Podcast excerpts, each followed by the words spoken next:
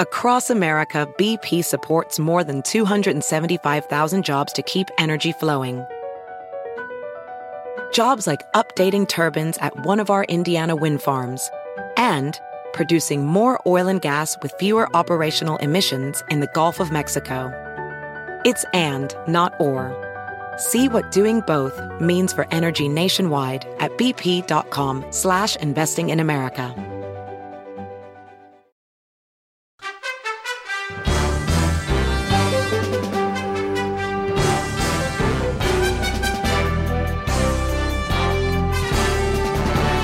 Hola, ¿cómo estás? Soy Fernando Espuelas. Muy buenas tardes y gracias por acompañarme. Ah, aunque he estado hablando este programa ah, sobre lo que es el, eh, la herencia esencial de Donald Trump, ah, lo que yo pienso por lo menos que es un fascismo ¿no? americano, despertar esas pasiones tan oscuras, tan violentas, violentas que han existido en este país siempre.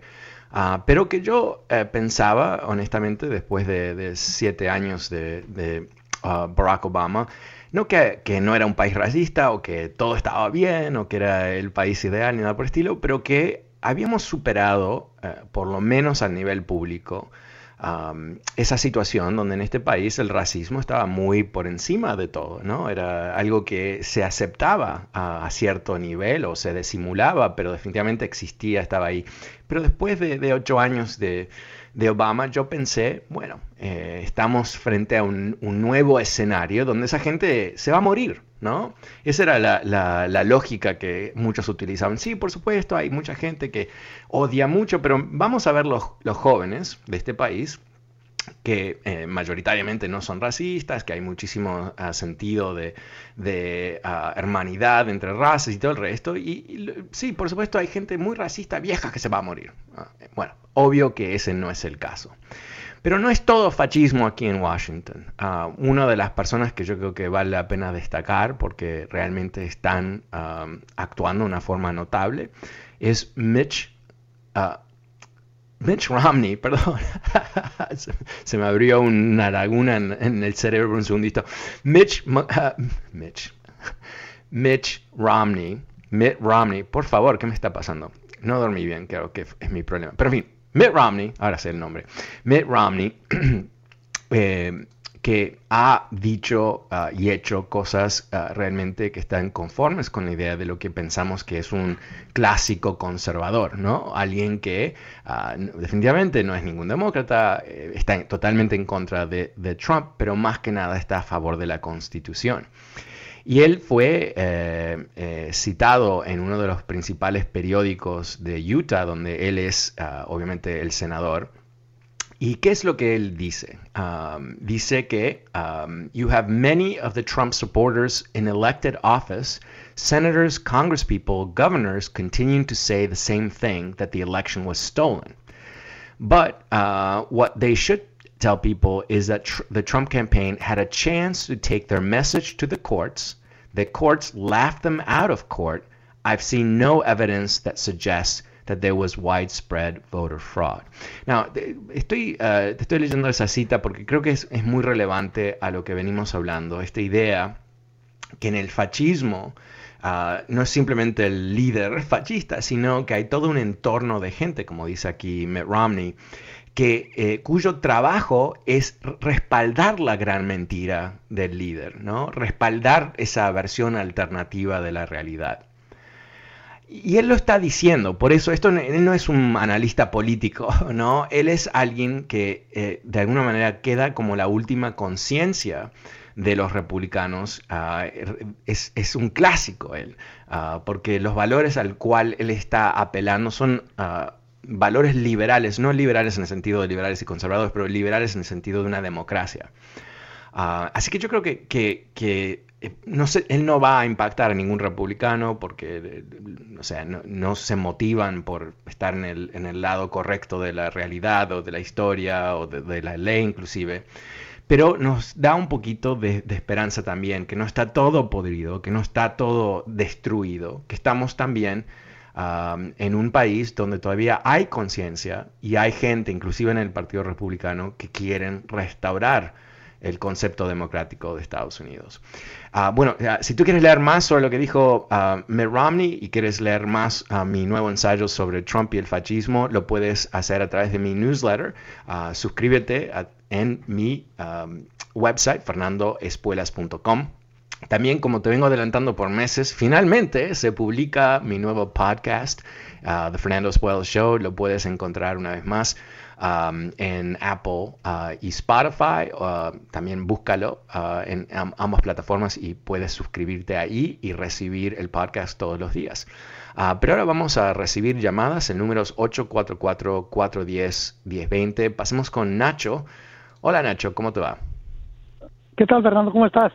Bien, gracias. Gracias por volver a llamar. Si te llamo por dos, dos cosas, dar mi opinión y un poco preocupado pero al mismo tiempo para hacerle, hacer un poquito de presión a estas personas que llaman, que no tengan tanta facilidad de entrar, que, que, que son, a veces entran tres o cuatro, que, que tienen la misma cantaleta de hace diez años, o sea, desde que empezó Trump. Entonces, es un poquito a, que les cueste más trabajo entrar. Entonces, yo, yo, me, yo casi no, no trato de llamar, siempre trato de escuchar, pero a veces me doy cuenta que tenemos que, de alguna manera, buscar manera de callarlos de alguna manera porque tú tienes que escuchar, tienes que oírlos, entonces les cuesta un poquito más trabajo de entrar a la línea.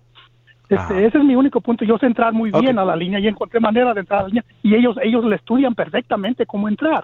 O sea que, que y eso pues no no se puede hacer nada. ¿Sabes qué? ¿Sabes qué? Ah, no hablemos de ellos, porque yo creo que esto es parte de lo que buscan, ¿no? Buscan eh, eh estorbar, buscan distraer y después que la gente se enoje y lo comente. Yo, honestamente, cuando colguemos, colgamos con esa gente, yo eh, paso a la próxima y no pienso más sobre ellos y, yo quiero, eh, porque eh, a, veces hay gente que me llama, no sé si es parte del mismo grupo, me imagino que sí, pero diciendo, ay, tú no quieres escucharlos. No, no quiero, yeah, that's right. bing, bing, bing. Ah, no, no quiero escucharlos, porque ya los he escuchado. Y no hay ningún tipo de sustancia sobre los argumentos. Simplemente están chillando, ¿no? Como un, puerco, nada más. no digo que son puercos, pero chillando como un puerco, ¿no? O sea, el, puerco chilla, pero no entiendes qué es lo que dice. Eh, muchas gracias, Nacho. entiendo tu punto, pero también em, ¿no? Eh, a veces se filtra ah, o se meten, mejor dicho, ah, se colan ah, en, las, en las líneas. Gracias. Pasemos con Richard. Hola Richard, ¿cómo te va? Buenas tardes. Buenas tardes Fernando, gracias por tomar mi llamada. Eh, gracias. Soy una persona que tengo 44 años de vivir en los Estados Unidos y lo que estoy viendo hoy es que estamos viviendo una historia donde el sentido de percepción político cambiará radicalmente basado en el experimento de Trump. Eh, he hecho mi análisis en el, en el primer eh, análisis suyo, en el segmento primero, eh, basado pues prácticamente en el impeachment de, de, Trump y todos los acontecimientos del 6 de enero. Le voy a dar los cuatro puntos cortos y usted me da por favor su punto de vista. Okay. El primero es cómo el poder económico pone en riesgo la constitución de este gran país, relegándolo a un simple documento decorativo. El número dos es la separación de los estados con suficiente poder político para frenar una orden ejecutiva. El número tres es un partido republicano obsoleto que no tiene más alternativa que seguir unido a Trump. Y número cuatro es el surgimiento de un nuevo partido político con el poder de romper el poder legislativo y judicial en beneficio de sus propios intereses? ¿Cómo lo explica usted? Ah, bueno, eh, sabes que ahí tocaste varios puntos ah, muy relevantes. Em, quizás me enfoco en, uno de ellos porque están todos bastante conectados. Eh, yo creo que el, tema que más preocupa, me preocupa a mí es que mucho de lo que ocurre en este país, en particular en el Partido Republicano, pero no para nada exclusivamente, es basado en interés económico. Eh, de hecho, el único movimiento que ha habido en, los cuatro años de Trump ah, por parte de republicanos para rechazar por lo menos un poquito de Trump vino después de que varias grandes corporaciones, que son ah, los, grandes, ah, las grandes fuentes de dinero para los políticos republicanos, dijeron que no le van a dar dinero a ningún congresista que votó en contra de la certificación de las elecciones. Y es ahí cuando eh, los republicanos empezaron a, mirar un poquito como, mm, ¿qué pasa aquí? Porque sin ese dinero no son competitivos. Entonces, eh, inmediatamente le salió una nueva excusa, que creo que es muy relevante lo que tú dices, que es, eh, están enojados hoy, pero se van a olvidar en unos meses. ¿No? O sea, no, nosotros no tenemos que cambiar nada, simplemente están enojados ahora porque es un tema muy sensible a nivel popular, si tú quieres. No hay empresa que quiere ligarse a darle dinero a esta gente y que sus propios empleados o clientes lo vean con reojo. Pero eh, eh, ese o sea, no, están, no se están enfrentando con la realidad que apoyaron a un golpe y que eso debe tener ciertas consecuencias. Eso no lo ven de esa manera. Y el, uno el segundo punto que, creo que es, muy acertado es la idea de un partido republicano obsoleto. Yo creo que, eso es exactamente, no, hubiera usado esa frase exactamente, pero, me gusta porque yo pienso que, ¿no? Un partido moderno, ah, ágil, ah, con vigor, ¿qué hace? Gana elecciones. ¿Y cómo gana elecciones? Gana elecciones convenciendo más votantes que el otro partido, ¿no? Bastante simple el concepto. ¿Qué es lo que hace el Partido Republicano? En las últimas ocho elecciones nacionales, ocho elecciones nacionales, ganaron una mayoría solamente una vez. Una vez. Una mayoría del voto popular una vez. Dicho de otra manera, eh, este es un partido que no sabe ganar elecciones más allá de las maniobras que ellos llevan a cabo, ah, manipulando, por ejemplo, los escaños del Congreso con gerrymandering, uh, los escaños de las legislaturas estatales, sobre el cual hay un tremendo enfoque de ellos, los demócratas no tanto, que a su vez son los que controlan cómo se adjudican los distritos electorales. California es un caso aparte, mucho más interesante lo que ellos hicieron ahí, pero en fin, en el resto de los estados es así. Entonces, eh, ¿qué, han hecho? Se han conformado con achicar el partido más puro, ¿no? 95%, 96% del partido son gente blanca, ¿no? Algo que es el opuesto de los demócratas. Y eso eh, les da ciertas oportunidades electorales en esta maniobra. Recordemos que, Trump ¿no? perdió la primera elección por 2 millones de votos, perdón, casi 3 millones de votos, y esta por 7 millones de votos. Y en ambos casos, republicanos, lo vimos, ¿no? El 6 de, enero, en ambos casos, republicanos dijeron que él ganó las elecciones. O sea, imagínate, perder una elección por 7 millones de votos. Igual tratar de revertir los resultados. ¿Qué es lo que nos están diciendo? Que este partido obsoleto, para usar tu palabra, no reconoce la validez del voto popular no reconoce que el voto de personas negras y latinas en este país eh, son válidos. Eh, veamos los, ah, los, ataques que hizo Trump en contra de la votación en ciertos lugares. Y esos lugares, mágicamente, coincidente, uh, como una coincidencia, eh, no lo digo bien, pero en fin, en lugares donde hay muchos votantes negros y latinos. Imagínate, qué, coincidencia, ¿no? Eh, estamos frente, eh, yo diría que es más que obsoleto, yo creo que es una estructura de partido podrida, ¿no?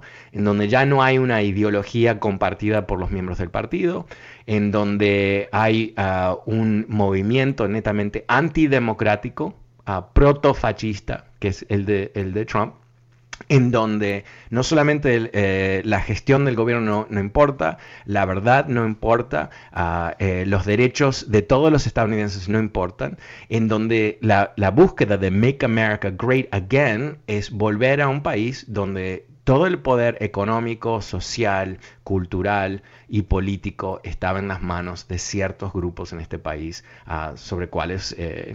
Eh, ya no ganan elecciones populares porque no, son una, una mayoría. Y, y, cuando digo grupos, uh, los demócratas ganan más o menos el 40% del voto blanco. O sea, estamos hablando de una coalición en Estados Unidos de personas blancas, personas negras, latinos y todo, en todos nuestros colores, ¿no? y, y inmigrantes y, y personas gays y todo el resto, que somos la coalición que hace una mayoría de este país, pero no tenemos el mismo nivel de fuerza ¿no? que tienen el pequeño grupo de republicanos. ¿Por qué?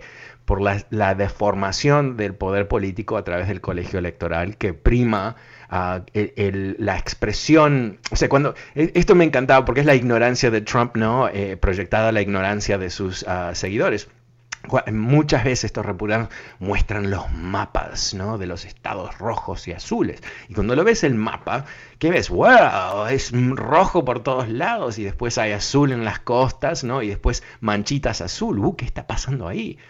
Bueno, la realidad es que muchos de esos estados no tienen gente. ¿no? Montana es un estado gigantesco, pero hay, uh, creo que es un millón de personas. Wyoming, hay menos personas en Wyoming que en Washington, D.C., que es una ciudad. ¿No? Entonces cuando lo ves en un mapa, uh, ¿qué no, pero es gente, gente vota, ¿no? Ah, pero en el, en el, sistema de Estados Unidos, que fue creado en parte para eh, ah, guardar el poder de los estados sureños uh, de tener esclavitud. Eso es lo que hicieron crearon un mecanismo para que los estados que, que eran capitalistas, ¿no? el norte de, Estados Unidos, que tenía comercio, tenía fábricas, ah, eh, no podía eh, reprimir o, forzar el fin de la esclavitud en los estados sureños. Muchas gracias, Richard. Muy buenos puntos. Eh, en números 844-410-1020, pasemos con Miguel. Hola, Miguel, ¿cómo te va? Buenas tardes. Buenas tardes, Fernando. Un placer saludarlos. Gracias. Eh, yo tengo dos puntos chiquitos que quería preguntarte, Fernando. ¿Cuánto tiempo va a estar este señor Mitch McConnell en, de, ahí trabajando en, como de líder de los republicanos? ¿Cuánto tiempo va a estar más ese señor? Bueno, eh, mucho tiempo, porque él uh, fue reelecto en Kentucky este año, perdón, el año pasado, así que tiene seis años. Uh, ahora, eh, la pregunta eh, no es tanto cuánto tiempo él va a estar ahí, me imagino que él va a estar seis años si, si tiene la salud como para hacerlo. Es un señor mayor ya. El tema es si él va a ser líder de los republicanos. Y ayer nos dio la señal clarísima que él quiere ser líder sí o sí porque después de haber dicho que Trump es responsable por, el intento de golpe, que él incitó a la gente, lo responsabilizó en dos diferentes ah, ocasiones en discursos en el Senado, ayer fue uno de los 45 que votó para no hacer un juicio político en contra de Trump. Y, el día antes eh, hubo una nota que yo leí en uno de los ah, sitios de la ultraderecha diciendo que hay que cambiar a, Mitch McConnell, porque Mitch McConnell no apoya a Trump, ¿no? Ya lo estaban, estaban poniéndole a él un, ah, un, blanco en la espalda para tirarle un, tiro político, ¿no? así que eh, él, él va a ser líder mientras que el resto de los, los, los republicanos lo quieran y él es alguien que sabe eh, conservar el poder ah, por encima de cualquier otra persona. ciertamente, es, del punto de vista del poder que él ha podido amasar, ah, no tiene igual en la política, yo creo. Muchísimas gracias, Miguel. Muy buena pregunta. Pasemos con Daniel. Hola, Daniel. Buenas tardes. ¿Cómo te va? Sí, buenas tardes. Me gustaría dar mi, opinión sobre Mitt Romney y eh, la mayoría de los demócratas. Ok. Bueno. Sí, adelante, te escucho. Sí, a mí me da risa pensar que Mitt Romney ahora es una persona seria cuando él, cuando corrió por presidente, dijo que iba a crear una situación para que los inmigrantes se deportaran solos. me da risa. Entonces, la segunda es, la mayoría de los demócratas en este caso, los republicanos cuando tenían la mayoría utilizaron lo que es el, el budget reconciliation, el filibuster y um, los, la Suprema Corte para darle el, los impuestos a los ricos y para tratar de quitar Obamacare. Ahora, me encantaría que los demócratas utilizaran esas mismas herramientas para pasar el minimum wage para dar los dos mil dólares a, a los ciudadanos. Y definitivamente para los demócratas no hay excusa que no puedan pasar ninguna ley. Y me da coraje que Biden solamente se enfoque en acciones ejecutivas cuando ellos tienen okay, eh, eh, te voy a, um, eh, voy a descartar el comentario. Si, quieres entender por qué hablé bien de Mitt Romney, eh, te, dirijo a mi, newsletter donde escribí un ensayo sobre Mitt Romney. Um, eh, en mi sitio web lo vas a encontrar, fernandoespuelas.com. Pero sobre el tema de que, de que los demócratas, que te parece ridículo que, que Biden está usando órdenes ejecutivas, creo que hay que entender cómo funciona el gobierno de Estados Unidos ¿qué, qué está haciendo Biden? Biden está dentro de las leyes existentes, existe lo que es la posibilidad del Ejecutivo, el presidente, de ejecutar esas leyes. ¿Y cómo ejecuta las leyes de Estados Unidos el presidente? Es a través de una orden ejecutiva en donde él dirige, basado en ley, al Departamento de Estado, el Departamento de, Defensa o quien sea, a hacer ciertas cosas. ¿no? Pero hay un, solamente hay ciertas cosas que él puede hacer a través de órdenes ejecutivas y hay una cantidad de otras cosas que él no puede hacer. Entonces, eh, que, tú te parezca ridículo que él está haciendo esto, bueno, es lo que él hace, es lo que hace un presidente. Todos los presidentes hacen esto, no es ridículo, es lo más normal del mundo. Y también eh, te, comento, ¿no? Que una de las órdenes que él mandó inmediatamente es que paren las deportaciones y que paren ah, de, perseguir a los Dreamers y todo el resto. Así que él ha tomado esas acciones. Ahora, sobre tu otro punto de ah, budget reconciliation y el uso del poder por los republicanos, te doy completamente la razón Icon Em, em, mandé un tweet el otro día, se convirtió en, un tweet visto por 7, 8 millones de personas ah, diciendo exactamente eso. Eh, ¿Qué es lo que dije? No, no, recuerdo exactamente el texto del tweet, pero básicamente dije lo que, eh, lo que hay aquí es, eh, a ver si lo puedo ver, ah, acá. If Mitch McConnell had 50 seats plus the vice president, he would act like he had 60 seat majority. Democrats need to play the power game too, ¿no? Y fue distribuido miles y miles y miles de veces. a qué me refería esto? Eh, eh, los demócratas, porque son, ah, porque su mentalidad es tan institucionalista, Ah, que se abren a ser manipulados por los republicanos. Porque los republicanos dicen, ¿cómo, ¿cómo, vamos a cambiar el filibuster, este requerimiento de 60 votos? Eso cambiaría el Senado para siempre. Pero en realidad ese, ese requerimiento de 60 votos sale de qué? Fue un invento por parte de, senadores en el siglo XIX que querían asegurarse que no iba a haber un cambio de la legalidad de la esclavitud. Para eso sirve. Ok. Entonces, eh, eh, que, tú te, que te parezca eh, risible que Biden no ha aprobado ninguna ley, no, es, no es así, no funciona así. La Cámara de Representantes tiene que aprobar una ley. Eso es relativamente fácil porque la Cámara de Representantes trabaja con mayoría. el Senado no. Entonces, se requiere la cooperación de los senadores republicanos para poder avanzar en muchas cosas. Pero lo que ha dicho Biden, yo creo que es lo más sensible del mundo. ¿Qué, es lo que él dice? Que hay que trabajar como un país normal, ¿no? Que no puede ser todo fuerza, más fuerza, más fuerza. Pero yo creo que hay que tomarlo eso a dos niveles. Por un lado, eh, creo que es, es, honesto lo que él dice. Por otro lado, le está mandando a los republicanos un mensaje. Lo hacemos normalmente bien o utilizo esos poderes como budget reconciliation, que, que al otro partido le cae como veneno para avanzar con una política ah, progresista en ciertos temas. Ahora, hay una limitación de budget reconciliation que es bastante técnica, así que no me quiero meter en muchos detalles porque sin duda me voy a equivocar, que es que eh, solamente se puede utilizar para ciertos, eh, ciertas acciones del gobierno que tienen que ver con el presupuesto en sí mismo y no puede tener otros elementos no ligados a eso. Entonces hay limitaciones. Pero no hay que empezar, eh, yo diría, con cinismo, ¿no? Estamos a siete días de la nueva administración y tú ya eh, estás hablando como que Biden fracasó, ¿no? Siete días. Yo creo que hay mucho, muchas cosas que están ocurriendo. Ah, sin duda, hay muchas más que van a ocurrir. Pero yo creo que fundamentalmente tenemos que verlo esto como el comienzo del comienzo.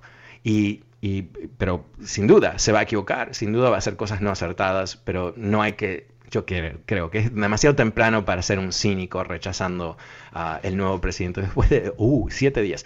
Bueno, me he quedado sin tiempo esta tarde, pero una vez más, suscríbete a mi nuevo newsletter a través de fernandoespuelas.com y busca por mi nuevo podcast también. Ah, lo puedes encontrar en Apple y en Spotify. Soy Fernando Espuelas, muchísimas gracias desde Washington. Chao.